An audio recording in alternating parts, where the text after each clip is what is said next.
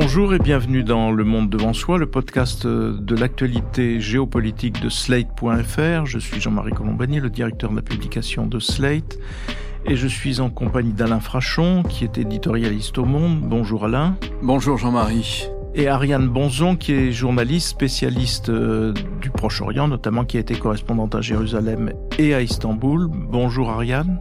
Bonjour à tous les deux. Ariane qui est aussi contributrice régulière de Slate.fr bien sûr. Donc nous allons continuer d'évoquer la situation au Proche-Orient avec ces derniers développements, le voyage du président de la République Emmanuel Macron bien sûr, mais aussi la campagne de bombardement sur euh, la bande de Gaza qui se poursuit, quelques intrusions déjà euh, sur la bande de Gaza elle-même par des blindés israéliens, et puis les derniers développements de la situation euh, internationale avec notamment la récente prise de position du président turc, euh, M. Erdogan, qui a qualifié le Hamas non pas de mouvement terroriste, mais au contraire de mouvement de libération. Donc nous allons essayer de passer tout ça en revue, mais auparavant, Alain, vous souhaitiez euh, évoquer un éventuel isolement de l'Occident, ou plus exactement, pourquoi est-ce que l'Occident nous paraît si isolé dans cette affaire par rapport bien sûr à la rue arabe, mais au-delà?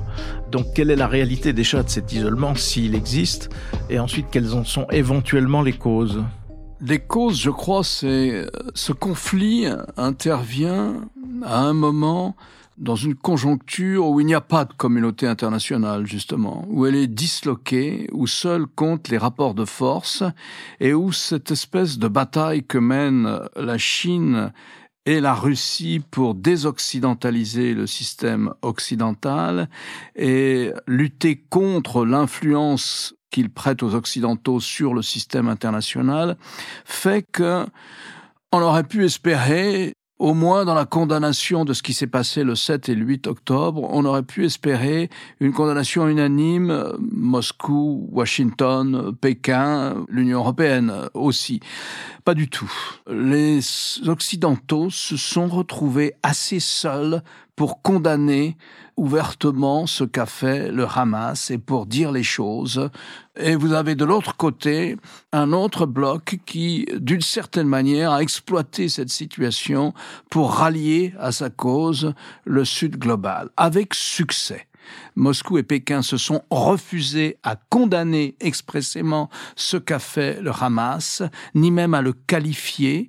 Ils se sont réfugiés derrière des communiqués pointant la nécessité de la désescalade, euh, voire d'un cessez-le-feu. Et ils ont rallié les grands du Sud global derrière eux. Et si vous regardez euh, deux cartes, et c'est ce qu'a très bien fait le site de géopolitique Le Grand Continent, si vous regardez deux cartes, la carte des pays qui n'ont pas condamné, ça ne voulait pas dire qu'ils l'approuvaient non plus, mais qui n'ont pas condamné l'agression russe contre l'Ukraine. Et si vous maintenant, vous faites la carte des pays qui n'ont pas condamné, sans l'approuver pour autant, mais qui n'ont pas condamné les massacres perpétrés par le Hamas le 7 et le 8 octobre en Israël, eh bien, elles se superposent très exactement.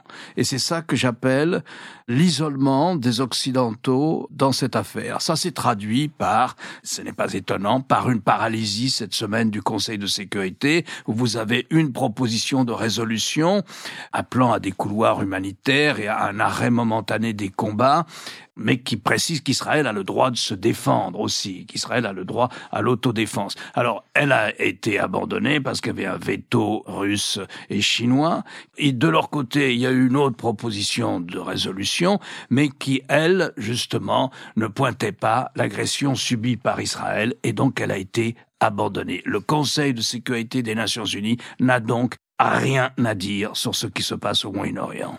Cela dit, on peut aussi nuancer parce que on peut difficilement classer l'Inde, par exemple, dans ce Sud global. L'Inde est quand même une position différente de celle de la Russie et de la Chine. Un certain nombre de pays africains aussi sont quand même plus proches du bloc occidental. Le bloc occidental, c'est quand même une quarantaine de pays, donc ça n'est pas non plus négligeable. En revanche, il y a un problème avec la rue arabe, ça c'est clair. Et la rue arabe en question, elle fait pression objectivement sur les dirigeants par exemple de Jordanie, d'Égypte, qui n'ont pas voulu recevoir Joe Biden. Donc ça, c'était une manifestation très claire. Et puis dans la rue arabe, il y a, enfin arabe, je ne sais pas si on peut la qualifier de cette façon, il y a la, situation particulière de la Turquie, Ariane, que l'on peut peut-être ranger dans les pays évoqués tout à l'heure par Alain, qui pousse à l'isolement de l'Occident, mais qui est aussi dans une situation très particulière, puisque au départ, je crois, le président Erdogan voulait se, se poser en médiateur possible sur cette scène juste par rapport à ce que disait euh, Alain, je suis complètement d'accord avec lui. Et je dirais que non seulement l'Occident est isolé, mais il n'est pas solidaire entre eux. On a vu l'Union européenne, il n'y a, pas, eu une position européenne très claire dès le départ. Et ça, c'est important parce que qu'ils soient isolés, à, la limite, bon, les États-Unis plus l'Europe, plus l'Occident pris comme ça, Bon, d'accord, mais il y a des tirages, des voilà, il n'y a, pas une position complètement euh, cohérente, euh, en particulier au, niveau de l'Europe. Alors, pour ce qui est de la Turquie, évidemment, non, la Turquie n'est pas un pays arabe. Euh, d'ailleurs, quand on lit l'histoire de, de, la Turquie, c'est souvent construit contre le monde arabe. Et rappelez-vous, l'autre pays qui a son mot à dire dans cette affaire, c'est l'Iran, qui n'est pas non plus un pays arabe. Donc on parle toujours de la rue arabe, mais deux des grands acteurs de, cette affaire-là, enfin d'influents, hein, qui ont des liens très forts avec le Hamas, qui lui est un mouvement arabe euh, national, ce sont quand même un pays turc et un pays Iran. Donc la dimension islamique l'emporte parfois sur l'ethnicité. Alors effectivement, Erdogan, au fond, en fait, il a pris une gifle avec cette histoire d'Abbas, même si aujourd'hui il, est dans un, ton extrêmement critique vis-à-vis d'Israël, très solidaire, comme vous l'avez fort bien dit, euh, Jean-Marie, à propos de, la façon dont il a qualifié le Hamas, c'est-à-dire que c'est un mouvement qui défend son peuple, qui combat pour euh, pour la nation euh, palestinienne, etc. En fait, il a pris une gifle parce que il avait joué la carte de, du protectorat. Si vous voulez. Il, recevait beaucoup de leaders du Hamas. Alors évidemment, c'est plutôt la branche politique hein, officiellement. Certains avaient des passeports turcs. Il avait organisé une rencontre euh, en, juillet entre Haniyeh, le leader politique du Hamas, et Mahmoud Abbas, le chef de l'autorité palestinienne. Et si vous voulez, l'argument c'était de dire bon, je les protège d'abord parce qu'effectivement la cause palestinienne en Turquie est unanimement soutenue Hein, pas le Hamas, mais de l'extrême gauche à la droite ultranationaliste, tout le monde est sur la même, à peu près sur la même euh, longueur d'onde. Hein. Et donc, il avait dit, bon, ben, donc par rapport à, sa, à son opinion publique intérieure, hein, si vous voulez, il, savait qu'il marquait des points en, soutenant la, cause palestinienne et le Hamas compris.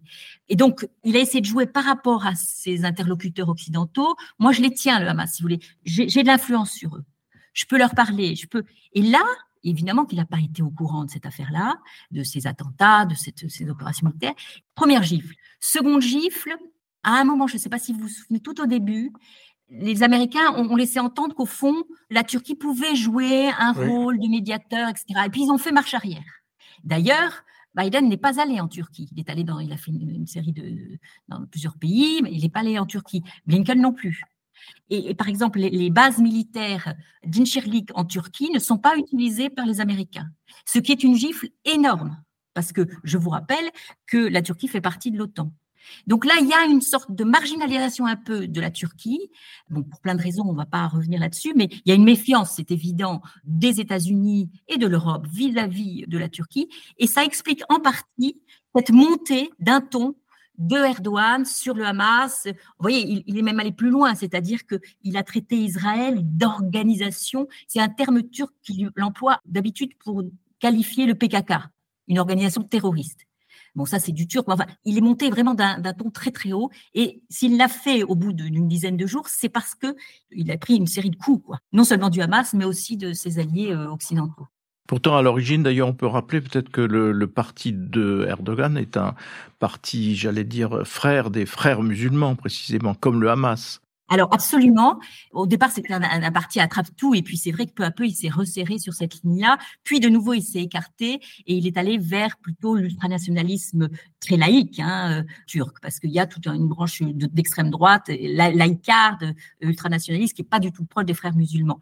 Mais justement, il s'était ces dernières années un peu éloigné des frères musulmans parce que lui aussi, comme les autres pays arabes, comme l'Arabie saoudite en particulier, avait initié un processus de normalisation de relations avec Israël.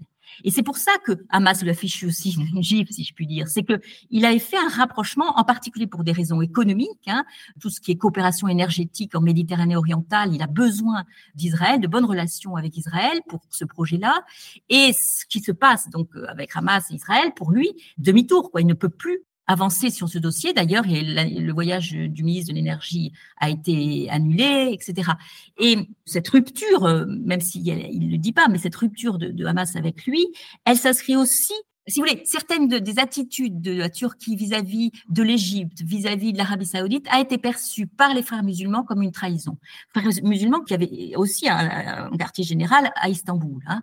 Donc il y a eu depuis deux ou trois ans un éloignement en vérité d'Erdogan, même si ça se disait pas dans les discours, etc., des frères musulmans. Beaucoup de frères musulmans, moi j'ai parlé avec certains en Turquie, ils se sentaient trahis par Erdogan parce que justement Erdogan rejouait la carte d'Israël, euh, etc.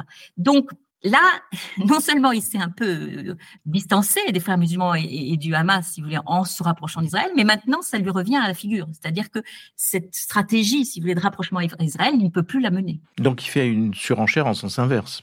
Il fait absolument une surenchère euh, en sens inverse, en espérant, j'imagine, quand même encore de jouer un rôle de médiateur, mais le Qatar, lui a, pour tout ce qui est libération des otages, le Qatar lui a volé la vedette. Ce qu'on dit, c'est que Hakan Findan, donc son ministre des Affaires étrangères, qui était quand même le, grand, le chef, si vous voulez, des services de renseignement, essaye de négocier avec l'Iran beaucoup pour euh, tout ce qui est Hezbollah. C'est-à-dire que est-ce que la, Turquie pourrait avoir un, rôle d'apaisement vis-à-vis du Hezbollah? Hakan Fidan, qui est assez proche de l'Iran, il faut le dire.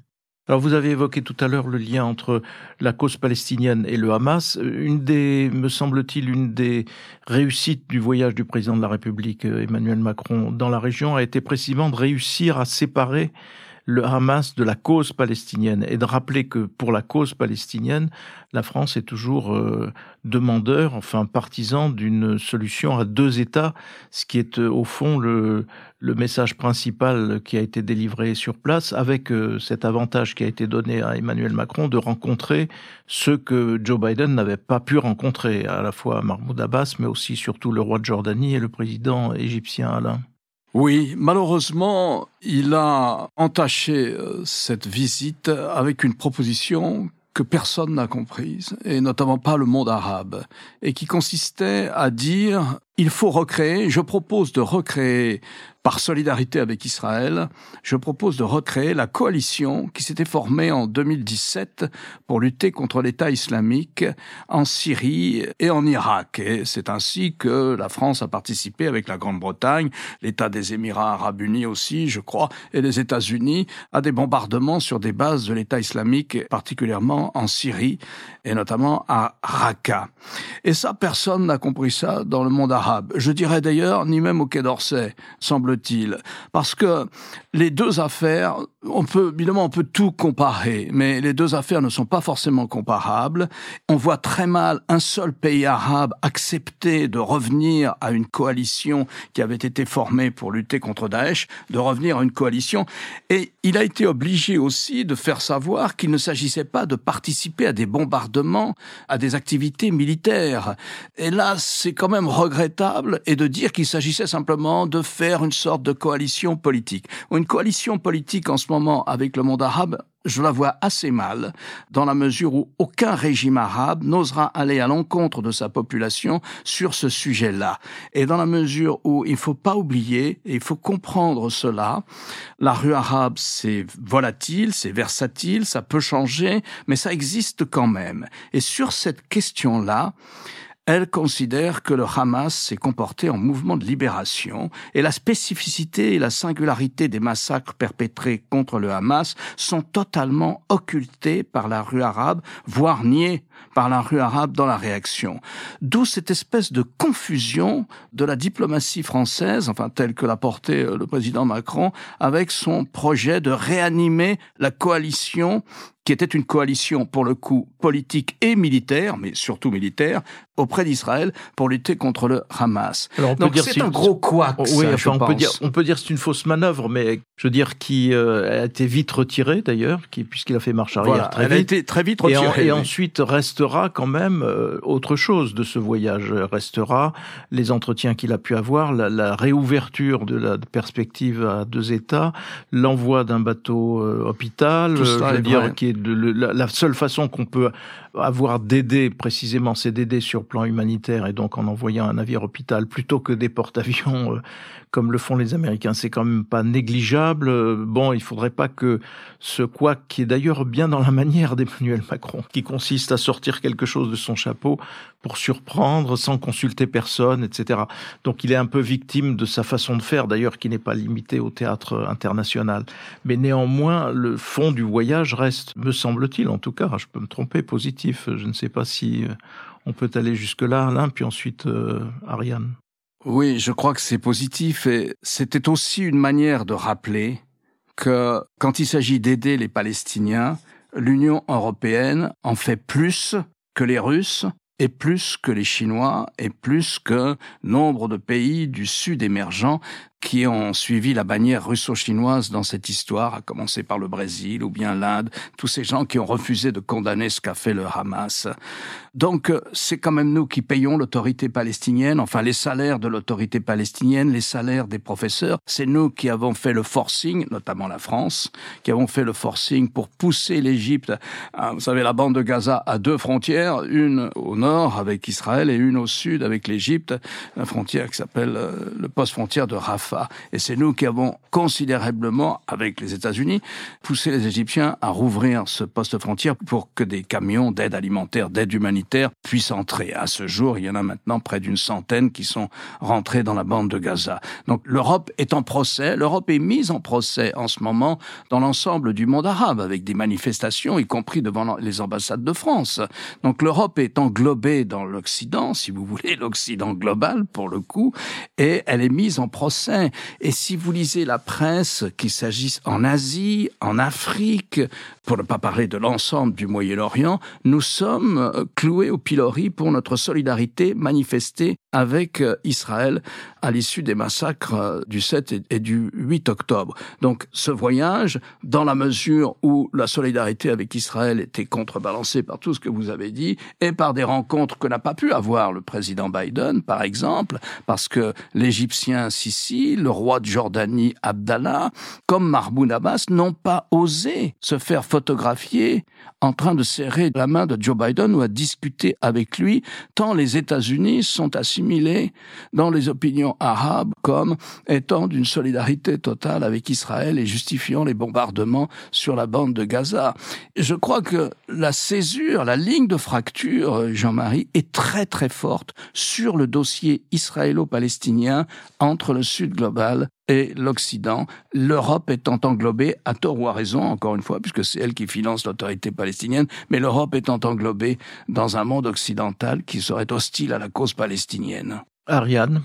Alors, je suis tout à fait d'accord, mais j'irai même plus loin. C'est-à-dire que s'il y a bien un dossier où il y a une opposition entre, disons, le Nord et le Sud, pour aller vite, et l'idée de ce deux poids, deux mesures, c'est bien cette histoire israélo-palestinienne. C'est bien ces résolutions des Nations Unies qui ont été votées, la 232, puis ensuite, enfin, à partir de 67, de 1967, hein, de la guerre de 67, cette résolution 232 qui appelait Israël à se retirer des territoires euh, palestiniens occupés et qui n'a jamais été respectée. Et ça, quand vous parlez, euh, comme on dit à la rue arabe, mais je vais plus loin, à la rue iranienne et la rue turque, enfin au monde islamique hein, en général, il y a cette obsession-là. C'est-à-dire que cette résolution-là n'a jamais été euh, appliquée. Alors, vous nous parlez de l'Ukraine, vous nous parlez de tel autre pays, mais cette résolution-là, vous ne vous battez pas pour qu'elle soit appliquée. Donc, vraiment, je pense qu'effectivement, ce conflit israélo-palestinien est au fondement du deux poids, d'une mesure, à tout, de toute cette théorie sur laquelle jouent parfaitement les Russes et les Chinois. Sur l'histoire de l'Union européenne, alors là, ça fait 30 ans que l'Union européenne déverse c'est le premier contributeur de l'aide aux Palestiniens et à Gaza en particulier.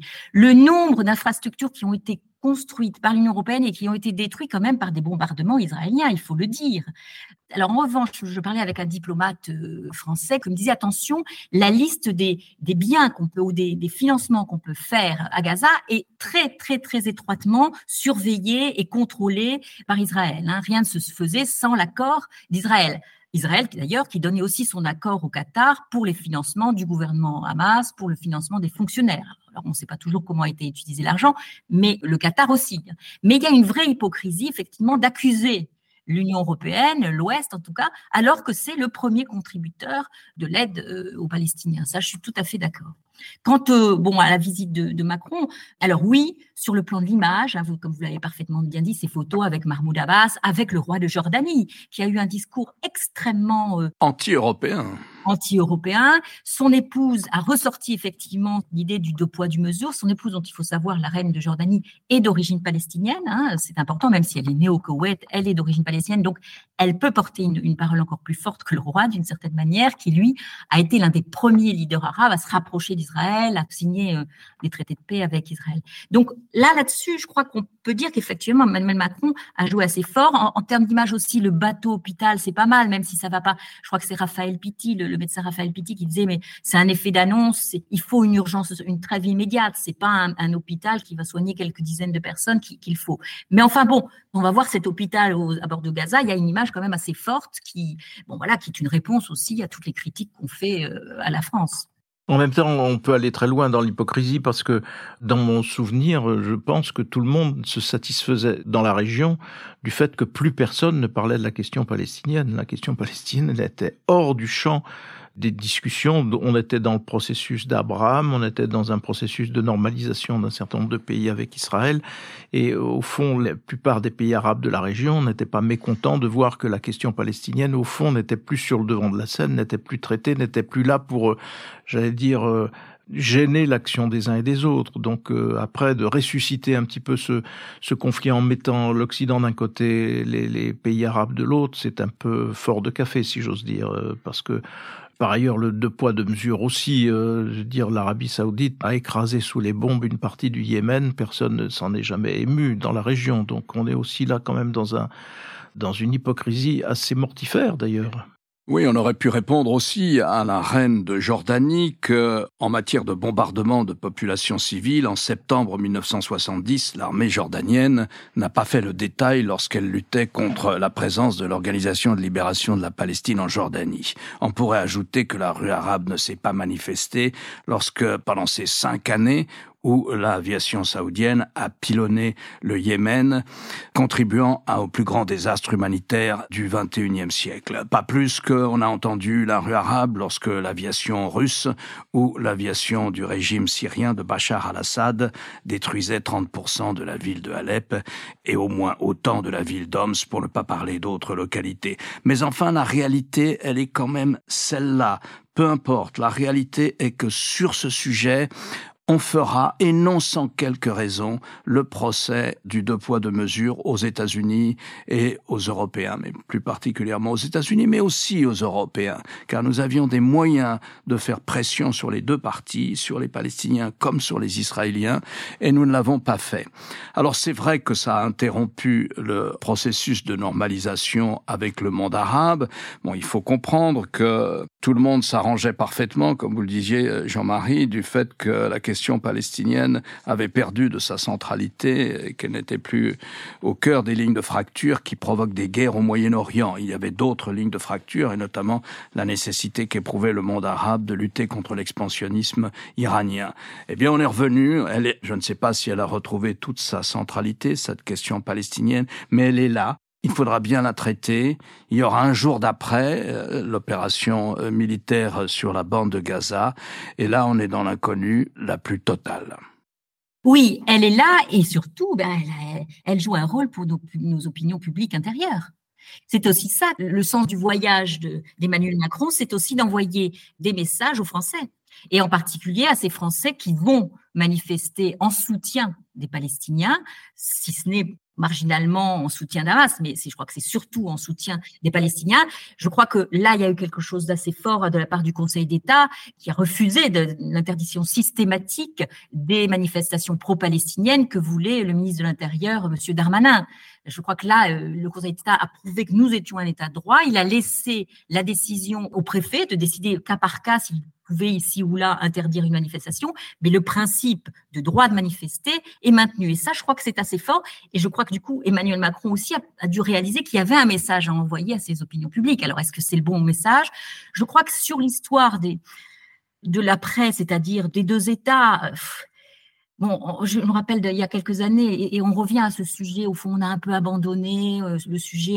On, s'est dit les accords d'Abraham règlent tout, mais je me souviens d'un ambassadeur qui avait été donc en poste euh, à Tel Aviv et qui disait il y a, a 5-6 ans, mais c'est décourageant. Moi, je ne crois plus en rien. Je ne vois plus de solution pour euh, entre Israël et les Palestiniens. Il y a 5-6 ans. Donc, c'était un peu comme Sylvie Kaufmann a écrit un livre, Les aveuglés sur la position de Berlin et de Paris vis-à-vis de, de, la Russie. Eh bien, il y a aussi peut-être eu un aveuglement et une grande lassitude. Je ne sais pas si, si Alain a vécu la même chose que moi, mais moi j'ai été correspondante de, à Jérusalem.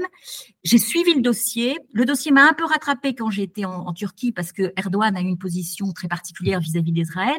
Mais je connais beaucoup de correspondants, de journalistes qui travaillaient sur Israël et qui disaient on n'en sort pas, c'est toujours la même chose, on il n'y a pas de solution, et qui ont un peu abandonné ce sujet.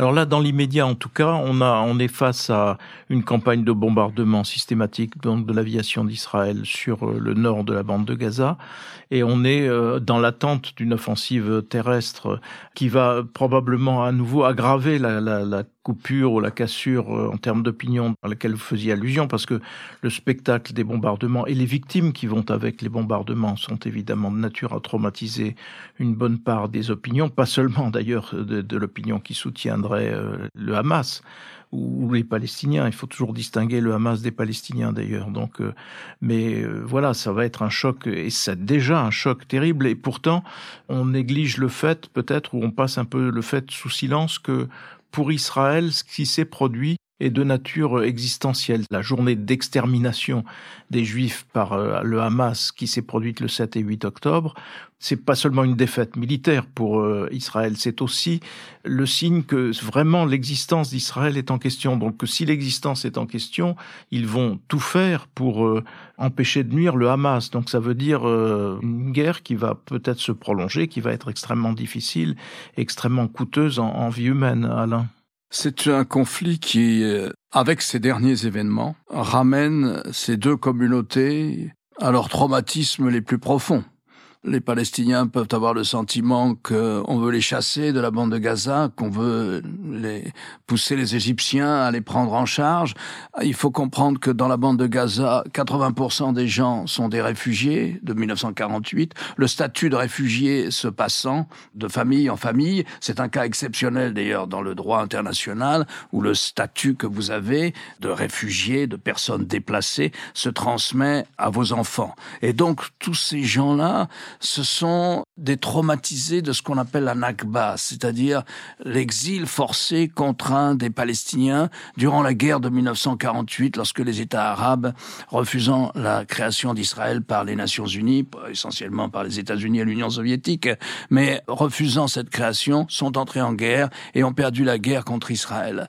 À ce moment-là, donc 700 à 800 000 Palestiniens ont quitté leur maison, leur ville, et c'est notamment le cas, plus particulièrement le cas des gens qui sont à Gaza. Chez eux, ce traumatisme de la Nakba, du départ forcé, de l'exil contraint, est très fort, et il est transmis de génération en génération. Et naturellement, lorsque vous attaquez un kibbutz avec essentiellement des personnes âgées, souvent des militants pour la paix, et c'était des kibbutz qui donnaient du travail aux 17 000 Palestiniens qui avaient tous les jours le droit de sortir de la bande de Gaza. Or, parmi eux, qui venaient travailler dans le kibbutz, il y avait des gens qui travaillaient pour le Hamas et qui ont donné les plans pour l'opération militaire et d'assassinat massif qui a eu lieu le 7 ou le 8 octobre.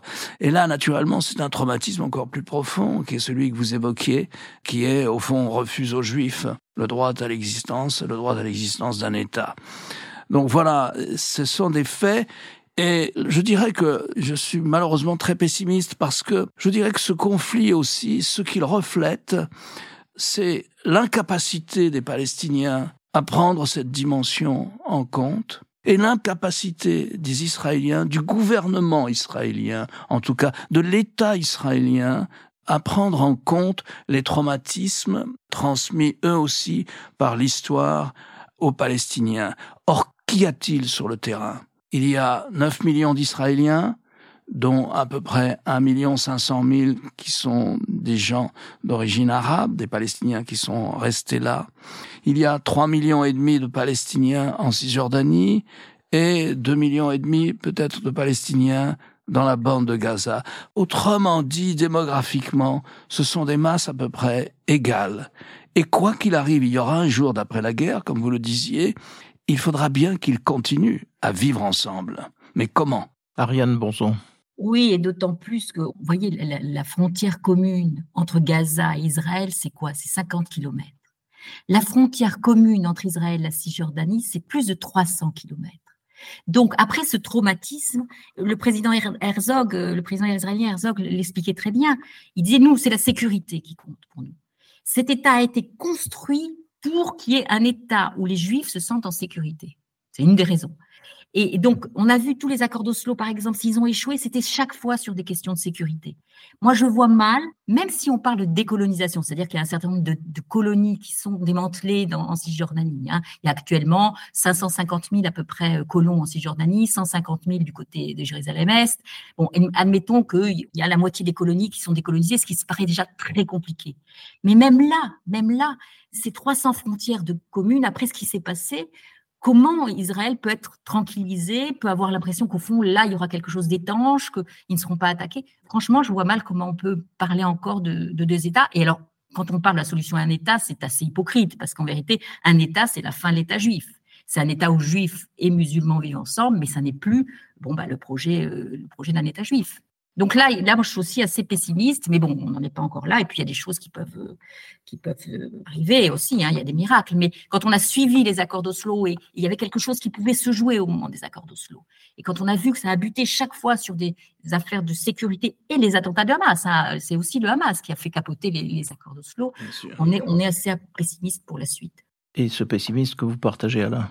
Ce pessimisme que je partage. Mais alors, je vais vous donner, pour conclure, si vous voulez, Jean-Marie, euh, parce que je sais que vous, vous n'êtes pas, en tout cas moralement, vous n'êtes pas un pessimiste.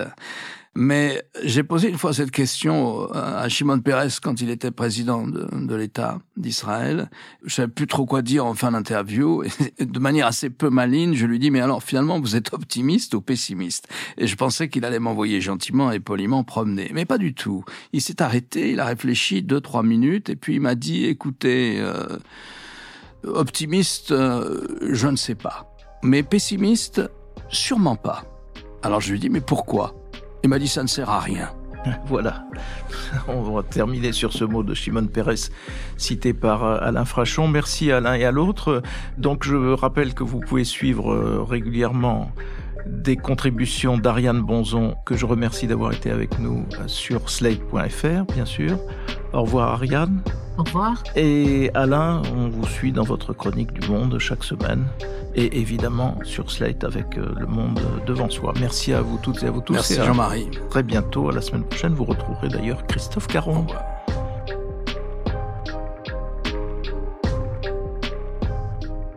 Le Monde devant soi est un podcast produit par Slate Podcast avec Jean-Marie Colombani et Alain Frachon.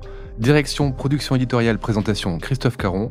Montage et réalisation Aurélie Rodriguez.